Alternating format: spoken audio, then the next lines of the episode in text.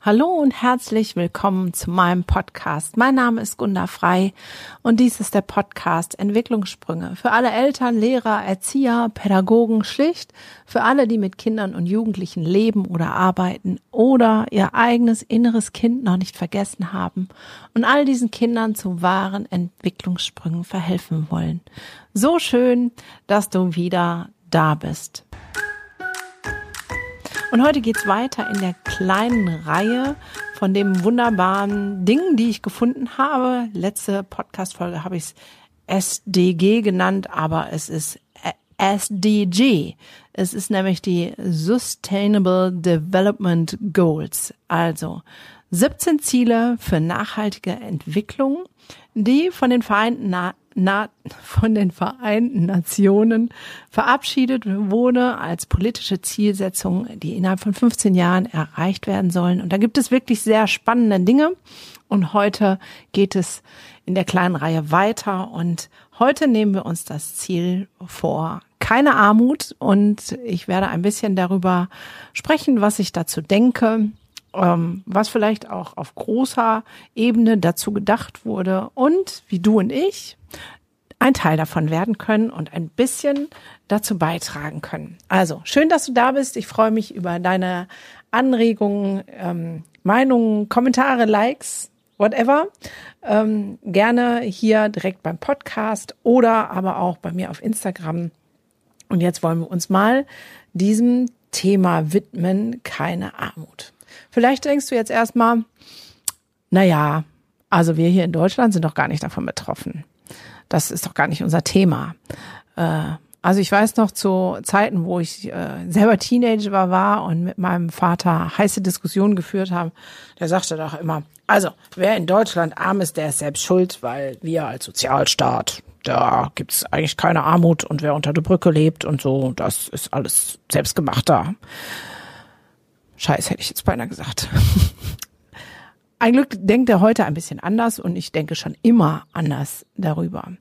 Und irgendwie nähere ich mich trotzdem diesen Gedanken, dass wir selbst auch mit Verantwortung tragen, wie gut es uns geht und wie gut nicht, ähm, ja, da ein Schärflein zu beitragen können.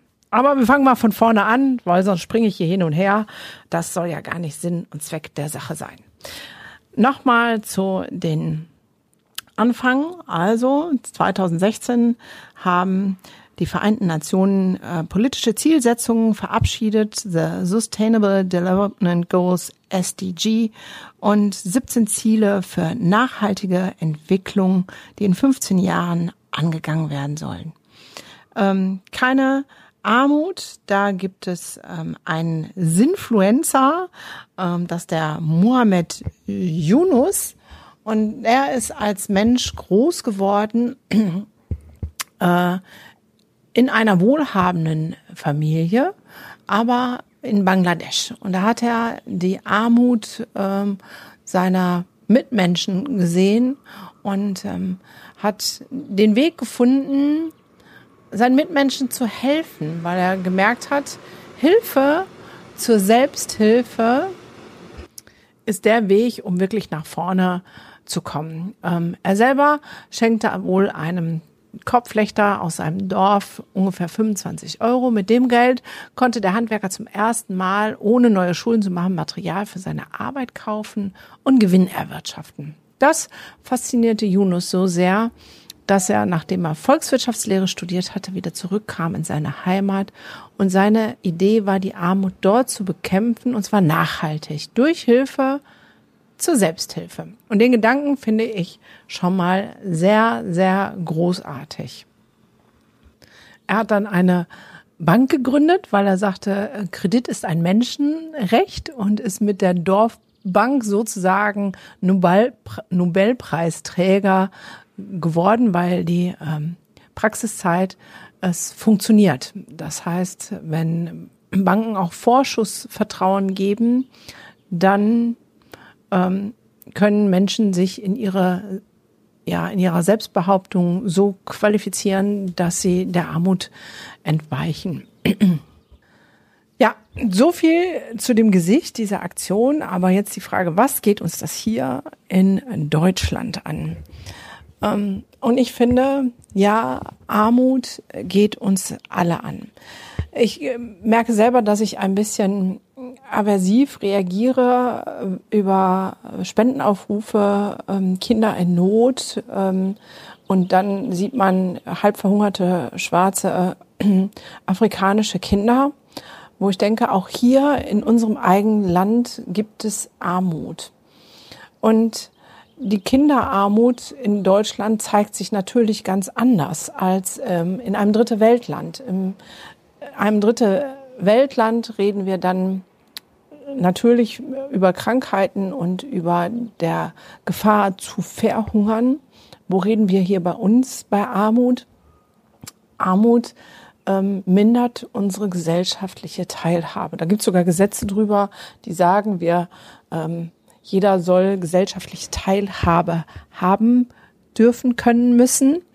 Und ähm, wenn das nicht so ist, dann werden Hilfen bezuschusst. Was heißt jetzt gesellschaftliche Teilhabe. Also es gibt genug Studien darüber, dass Kinder aus armen äh, Familien zum Beispiel nicht die gleichen Bildungschancen haben wie aus ähm, wohlhabenderen Familien. Und gerade die Corona-Krise hat das noch mal mehr ans Tageslicht gebracht, weil Corona hieß ähm, Online-Unterricht mit ähm, technischen Geräten, WLAN und das ist bei den sozial schwachen Familien überhaupt nicht vorrätig vorhanden. Das heißt, unsere Bildungsschere, die sowieso schon sehr auseinanderklafft, klafft durch Armut und gekoppelt an Corona noch weiter auseinander. Ich habe letztens Kontakt gehabt mit einer Mutter, die hat äh, mich über Instagram kontaktiert, weil ich eine Frage zu einem Produkt von mir gestellt habe, ob das zu günstig ist, dass die Leute das nicht kaufen, weil es zu günstig ist, weil es dann ja nichts wert ist. Und sie berichtete ein bisschen von ihrer Geschichte und sagte, Gunnar, ich kann mir noch nicht mal dein Buch leisten, ähm, alleinerziehende Mutter, selber ähm, ja früh weise geworden, eigene schlechte Erfahrungen gemacht und ähm, von Vaterstaat in dem Sinne alleine gelassen, weil immer, wenn sie Hilfe beantragt hat, ihr keiner geglaubt hat, dass sie mit ihren Kindern, mit dem wenigen Geld, was sie zur Verfügung hat, überhaupt klarkommt und den Lebensunterhalt beschreiten kann und ihr dann direkt unterstellt wurden, dass es irgendwo irgendwelche Töpfe gibt, die sie bedient und die sie jetzt nicht öffentlich macht.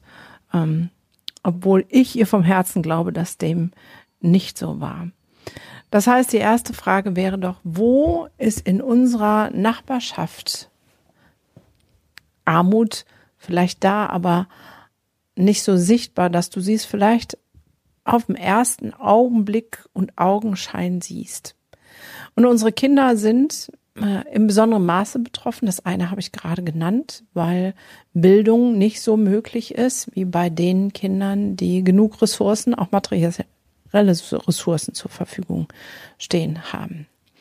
Ein zweiter Punkt, den Armut ausmacht, ist, dass auch darüber gibt es Studien, dass natürlich in armen Familien Kinder auch emotional nicht so stabil versorgt werden und viele ähm, traumatisiert werden. Warum ist das so?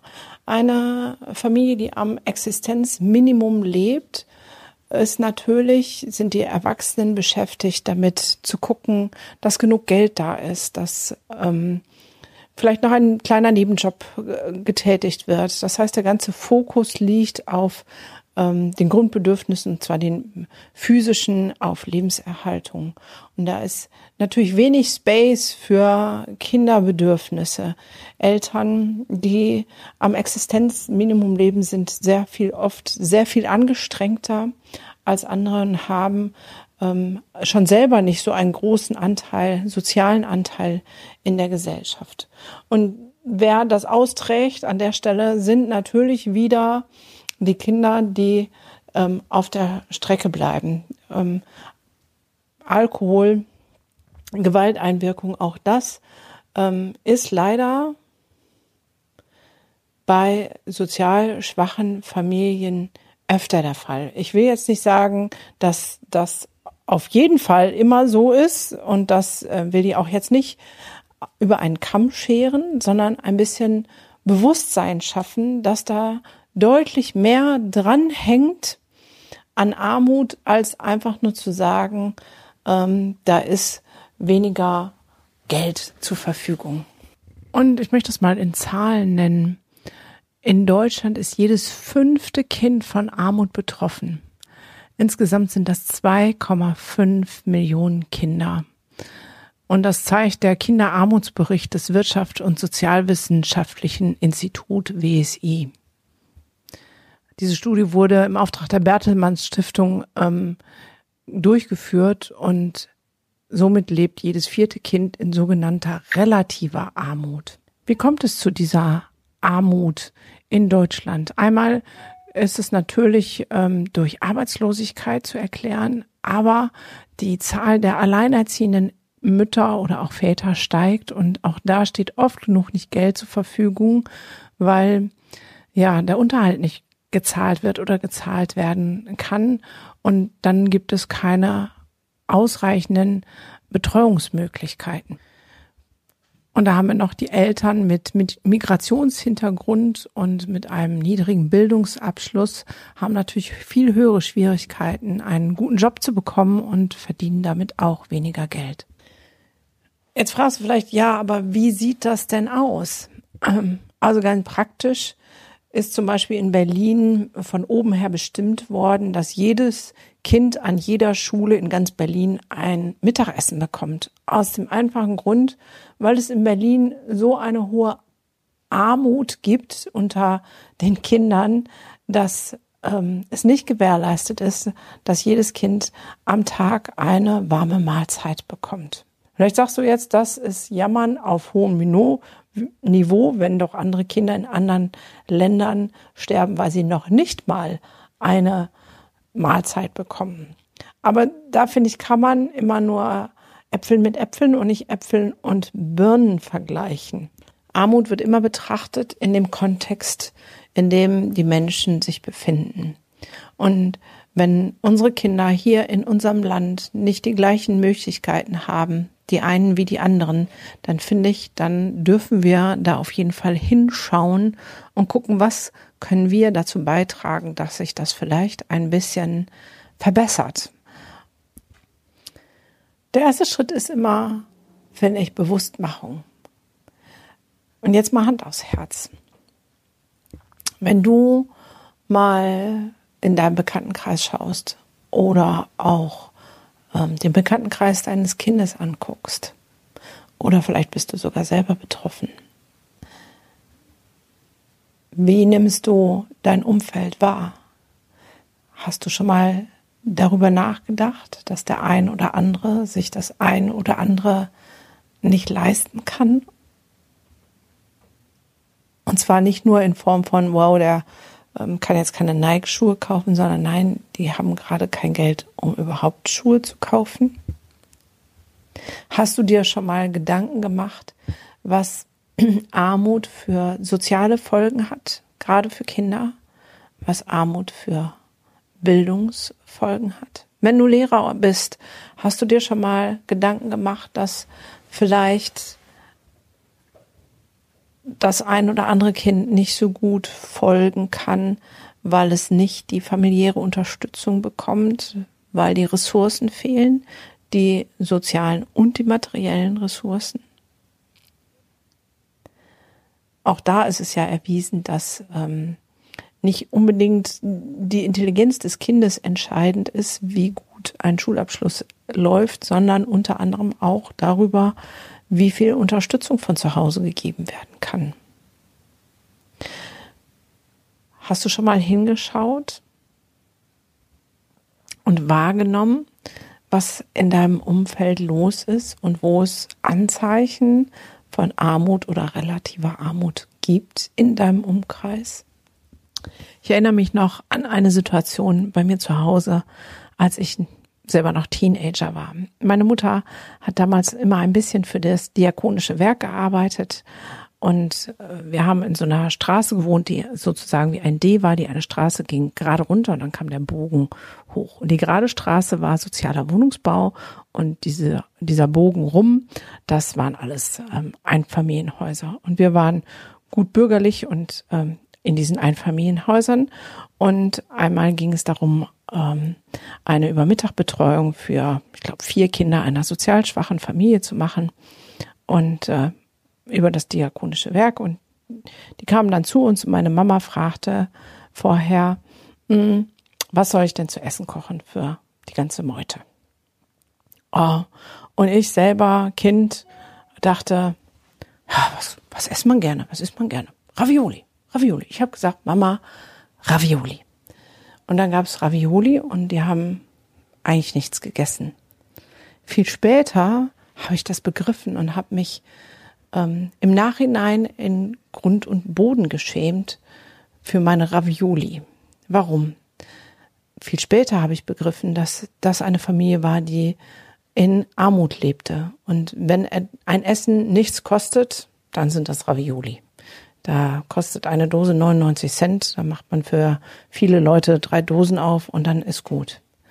Ähm, das ist das, was die tagtäglich kannten. Und jetzt kamen die in unser gutbürgerliches Haus mit zwei Autos und äh, Innengarten und Hund und jeder sein eigenes Kinderzimmer und alles groß und hübsch. Und meine Mutter machte die Ravioli auf, weil ich es gesagt habe. Viel besser wäre ein frisches Essen gewesen, Salat, frisch gekochte Kartoffeln, etwas, was sie nicht tagtäglich sowieso bekommen. Und da ist es mir lange ein, ja, ein Hinweis gewesen, hinzugucken. Und das sind die kleinen Gesten, wo wir schon mitwirken, mithelfen können. Die, die wir mehr haben, dem anderen zu geben, teilhaben zu lassen. An einer Mahlzeit. Mal ein Butterbrot mehr mitzugeben dem Kind, damit dein Kind es teilen kann. Vielleicht mit einem Kind, was nicht so viel hat. Mal zum Essen einladen und keine Ravioli aufmachen. Es sind die kleinen Gesten. Ich sortiere regelmäßig meinen Kleiderschrank aus und auch den meiner Jungs und mein Kurzer spielt Fußball und dann sind die teuren Fußballschuhe bei, die dann ja, weil die Füße wachsen, noch nicht mal kaputt sind. Und all diese Dinge gebe ich hier in so eine Kleiderkiste, also nicht in diese Tonnen, wo man einfach aufmacht und alles verschwindet ist, sondern in so einen Second-Hand-Laden als Spende.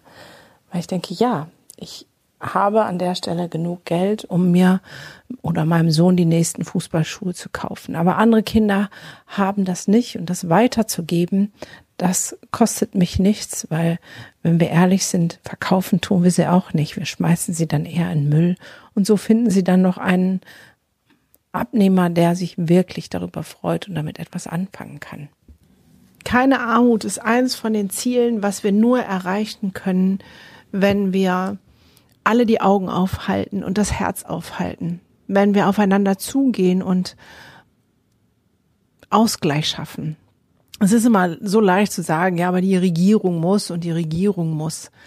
Nehmen wir das Beispiel von Berlin. Die Regierung hat das gesehen, dass es notwendig ist, dass jedes Kind eine warme Mahlzeit bekommt. Die Umsetzung war dann leider ähm, ja schon fast wieder am Ziel vorbei weil die Räumlichkeiten der Schulen das gar nicht hergeben und jetzt teilweise die Schule, also vor Corona war das so, um sieben Uhr morgens anfangen musste, damit ab elf Uhr die ähm, Kinder im Schichtwechsel ähm, ihr Mittagessen bekommen, weil es gar keine Mensen gibt in den Schulen.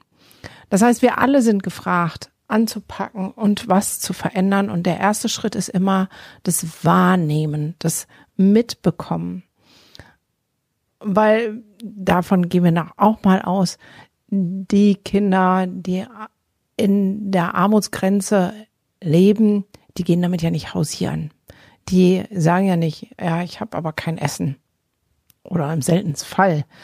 Aber mit offenem Herzen und offenen Augen wirst du es auch wahrnehmen. Und so können wir beide, du und ich, einen Unterschied schaffen und vielleicht helfen, dieses Ziel zu erreichen, was ich wirklich als mehr als notwendig ansehe. Gerade für unsere Kinder in unserem Land. Natürlich auch in allen anderen Ländern. Aber ich lebe hier in Deutschland und ich lebe hier gerne und äh, bin daher gewillt, immer für dieses Land in erster Linie das Beste zu tun und danach gerne auch darüber hinaus. Also ist auch hier die Frage, wo lernen wir große Probleme mit kleinen Ideen zu lösen?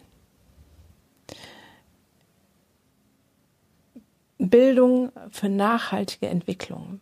Wir müssen uns bilden, wir müssen uns Kenntnisse verschaffen, damit nachhaltige Entwicklung in unserem Land und darüber hinaus ähm, geschehen kann.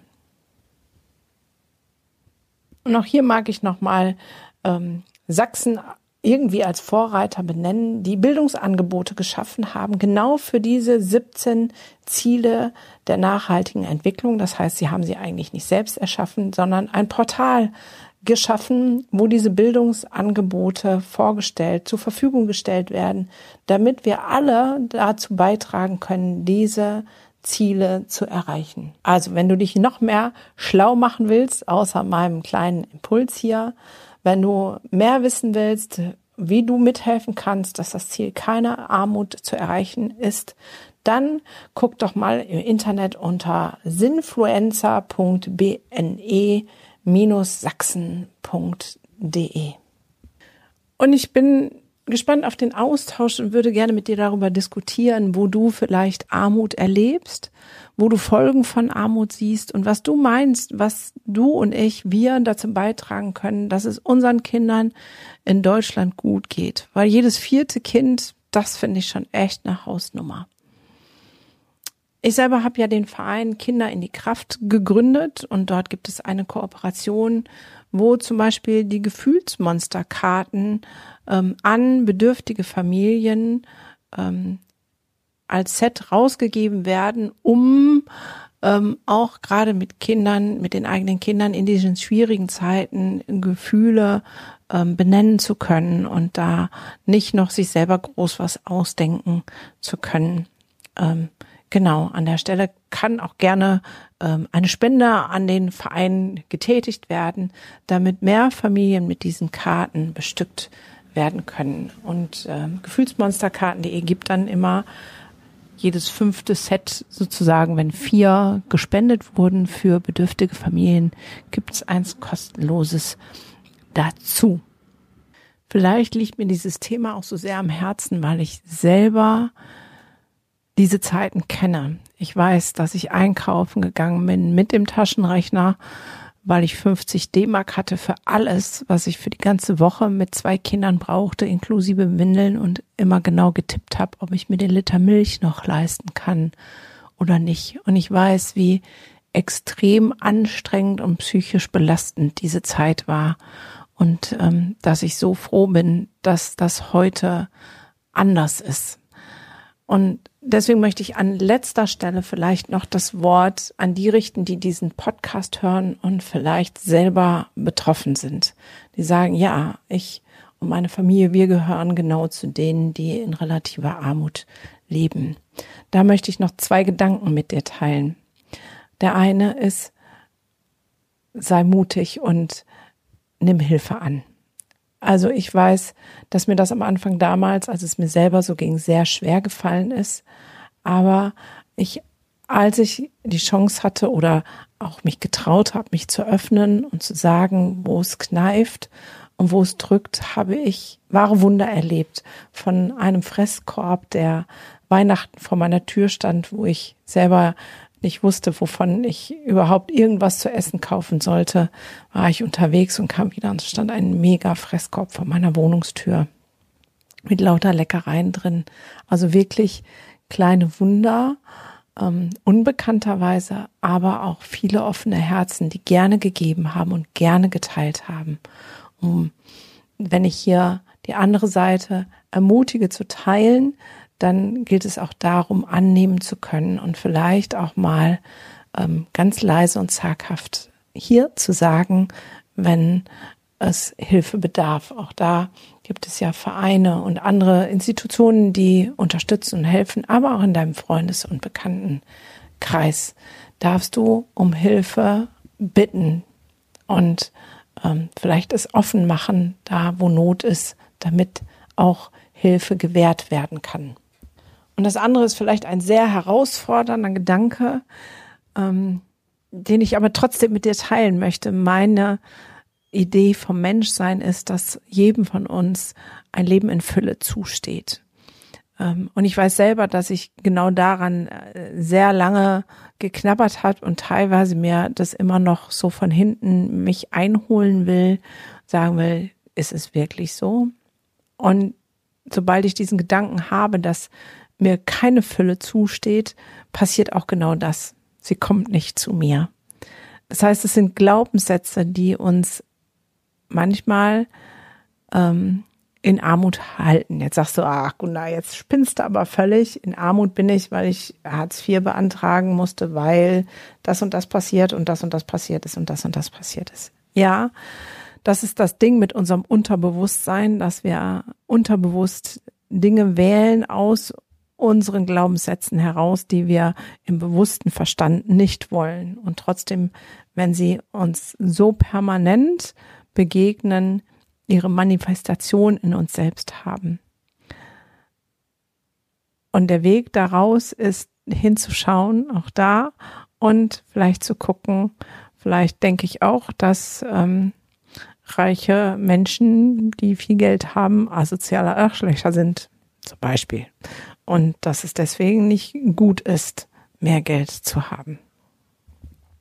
Überprüf dich mal selbst und wenn du den Gedanken zu verwegen und abwägen wegig findest, dann verwirf ihn einfach wieder. Es ist nur ein Impuls oder ein Wachstumsmarkt, in dem ich gerade selber immer noch stehe ähm, und der noch nicht abgeschlossen ist und für mich einen großen Wert hat in Form von, dass ich merke, ja, da gibt es etwas, was mich hindert, in ähm, noch mehr Fülle zu kommen.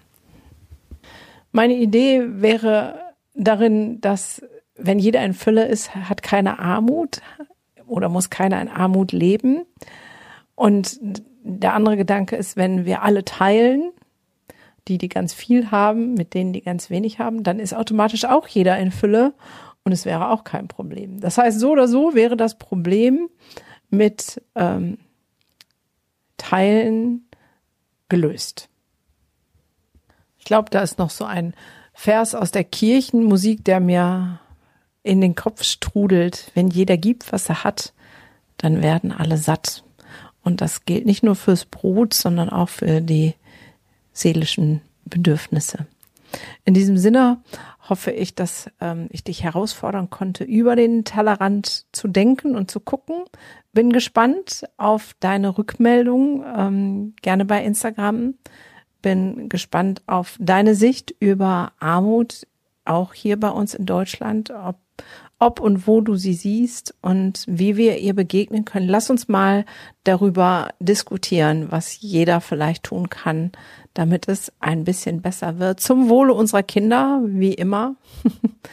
ähm, freue mich über jeden Kommentar, über jedes Like, über ähm, jede Rückmeldung und ähm, freue mich, wenn du auch nächstes Mal wieder dabei bist und alles, was ich hier genannt habe, auch die Seite des sächsischen Staatsministeriums für Kultus und die Sinfluencer-Seite und äh, den Verein, alles verlinke ich dir hier drunter, wie immer, dass du dich weiter informieren kannst und weiterschauen kannst, wenn es dein Wille und Wunsch ist und dein Herz danach strebt. In diesem Sinne, hab es fein.